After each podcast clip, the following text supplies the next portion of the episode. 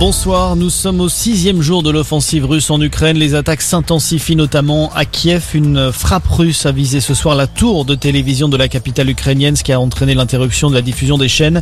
Par ailleurs, un convoi d'une centaine de blindés et de camions militaires russes fait route actuellement vers Kiev. L'armée russe qui attaque également Kharkiv, la deuxième ville d'Ukraine déjà bombardée ce matin, a été la cible ce soir d'une nouvelle frappe aérienne. Bilan provisoire au moins 18 morts selon les autorités locales.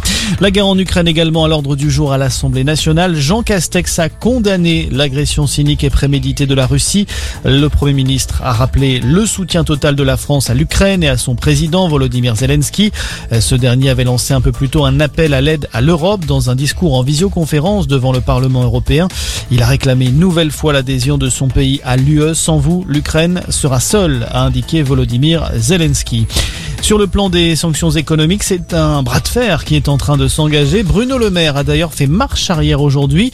Le ministre de l'économie regrette d'avoir utilisé le mot guerre pour évoquer les mesures prises contre la Russie, un terme qu'il juge finalement inapproprié. Ses propos n'étaient pas passés inaperçus, notamment à Moscou. Faites attention à votre discours, lui avait répondu Dimitri Medvedev.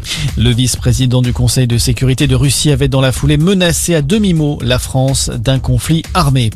Dans le reste de l'actualité, la présidentielle avec trois candidats officiellement dans la course à un mois du premier tour. Éric Zemmour, Marine Le Pen et Nicolas Dupont-Aignan ont tous obtenu les 500 parrainages nécessaires pour se présenter.